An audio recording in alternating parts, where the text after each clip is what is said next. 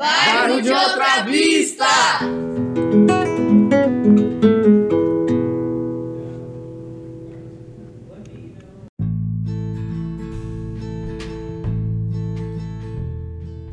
Olá a todos, estamos aqui na Casa do Amor Fraterno para mais um episódio do Bairro de Outra Vista. Hoje nós temos duas incríveis histórias formadas pela turma de segunda-feira e como que essa história começa? Bom, começa tudo lá nos inícios dos tempos, onde existia uma deusa que. Que era o rio. É, que ela era o rio, que o nome dela era Ariadne. Então, ela, ela vivia em volta de uma. Ela vivia perto de uma aldeia indígena. E os índios, eles protegiam ela, sabe, de toda maneira possível. E o motivo deles protegiam ela era porque ela era a alma deles. Então, eles faziam de tudo, porque se ela morresse, os índios eles não teriam esse instinto, não teriam essa força, essa alma que fazia eles é, ser fortes e independentes. Só que, só que daí um certo dia chegou um- uma pessoa chamada Sidão, que ele era um dono de uma fazenda, terras muito grandes. Um dono de. E ele chegou lá e queria poder, ele queria abrir um espaço, ele queria ter um. Ele queria abrir o terreno para ele, porque como ele tinha bastante terra lá em outros lugares, ele queria ter mais terras em lugares diferentes. Queria os índios para poderem trabalhar para ele. É, e mais terras e terras maiores. Então ele pensou, se ele destruísse a deusa, ele ia conseguir destruir os índios, porque com ela, eles, os índios, os índios eles ganham poder. Então se destruísse as deusas, os índios, se eles meio que obedeceriam a ele. Então ele Então o, o Sidão chegou nesse lugar, ele percebeu que a força dos indígenas vinha do rio e ele, se, ele direciona o ataque dele não contra os indígenas, né, mas principalmente contra o rio. Muito interessante isso. E o rio era uma divindade, Ariadne, né? E aí como co- essa história continua? Então ele começa a chantagear a deusa. Porque ela é muito vaidosa. Então ele meio que sequestra ela, ele diz pros índios. E em troca disso, ele vai tentando conven... ele vai fazendo com que os índios obedeçam a ele. E como ele faz isso? Ele tenta, ofer... ele tenta oferecer coisa para tipo itens dele. É, ele oferece presentes, Não pra ele. seria, não seria chantagear, seria tipo subornar. É, Aham. ele vai oferecendo coisas que ele tem que não são muito de valor pra ele, só que ele tenta hum, colocar na cabeça dela que são tem muito valor ou são especiais. É, a deusa percebendo o quanto o, o quão mal isso afetava os índios e esse trabalho forçado, é, é, ela tenta mandar um sinal pra, para os índios.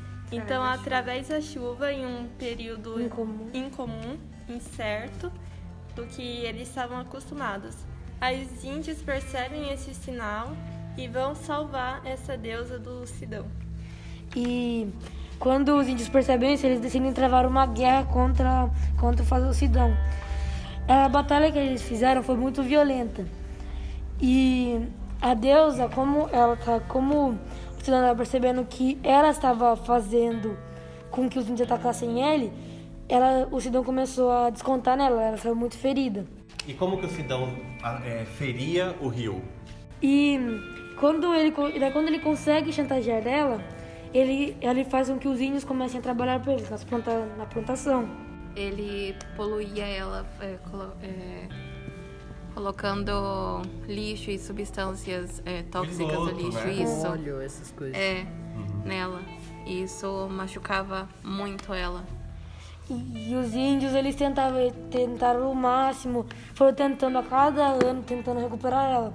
Porque como o Sidão, ele era um cara cheio das fazendas, das propriedades, ele não tinha, ele tinha uma família, sim. Então ele tinha uma geração de filhos. E sempre...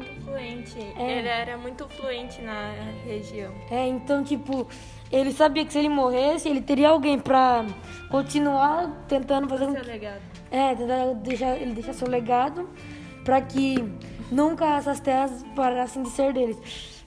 não, não que essas terras deixassem o nome da família. E essa, essa batalha entre índios e seus descendentes, até hoje, tem, até hoje do, e os índios tentam recuperar a deusa. E nós, nós somos descendentes do Sidão ou dos indígenas? Indígenas. Dos indígenas. Legal, gostei muito da história. Oi, eu sou a Laís e eu vou declarar um poema chamado Relatos da Realeza que eu compus a partir do tema que estudamos. Ó minha querida deusa, por que tanta tristeza? Vejo que perdeu sua realeza e seu choro foi embora junto à correnteza. Fostes empunhalada pelas costas por quem mais amou. A morte já é certa, mas ainda vejo que um fio de esperança lhe resta. Pobre deusa esquecida na natureza, não sei se isto é bom ou ruim, mas te peço somente um favor, não desistas de mim, pois somente tu me restas. De resto, todos foram embora, e a solidão me apavora. Sei que o caos te assusta, mas é o que reina agora. O choro das águas. É incrível como eu era bela. Sempre fui admirado por vocês. Todos que passavam se encantavam com a minha beleza. Por que me maltratam tanto? Eu não era querida por vocês? Precisam de mim, assim como eu preciso que me bajulem novamente. Vocês me sujam, me machucam e agora eu sou feia? Não é irônico pensar que vocês mataram algo que lhe deram vida? E vocês sabiam que o Piracicaba tem vários rios ocultos que a gente nunca viu falar? Todos eles pedindo também esse SOS? A história é um formato totalmente diferente do que o do outro grupo, porque é como se fosse um- uma carta do rio para os humanos. A gente não deixa isso claro, mas é, eu acho que quando eu ler vai ficar claro. E essa história é a história de um, de um rio. De um, Isso. É, Não que a história dele tenha, dela tenha acabado, mas é uma carta. e vocês percebem, é interessante isso, o rio seria uma pessoa e que está mandando uma mensagem para as- os seres humanos. Essa mensagem é como se fosse, sabe a mensagem dentro da garrafa SOS? Isso. né? Mas ao mesmo tempo, é, quando você manda o SOS da garrafa, que você está no rio, numa ilha, você naufragou, você está numa ilha e você manda uma carta com SOS, certo? Mas nesse caso, quem está naufragando ou, ou na ilha prestes a morrer, na verdade não é o rio, somos nós, né? O que, que vocês acham disso? Porque sem o rio, quem é que está preso no- na, na- numa ilha sem esperança? Porque precisamos do rio, da água pra gente sobreviver. Exatamente. É, E vocês conhecem algum caso de rio que talvez esteja mandando esse SOS? Tem vários rios, mas um dos principais dele é o Tietê. O Rio Tietê em São Paulo, né? Isso. E aqui em Piracicaba você conhece quantos rios? Não conheço muito. Só o Rio Piracicaba. Eu acho que até o Rio Piracicaba precisa desse SOS. Até o Rio Piracicaba, né? E esse foi mais um episódio, o terceiro episódio, na verdade, né, do bairro da Outra Vista, feito por crianças e adolescentes do bairro Novo Horizonte e adjacentes, aqui na Casa do Amor Fraterno. Espero que vocês tenham curtido e a cada 15 dias nós lançamos novos episódios com novas histórias, entrevistas. Até mais.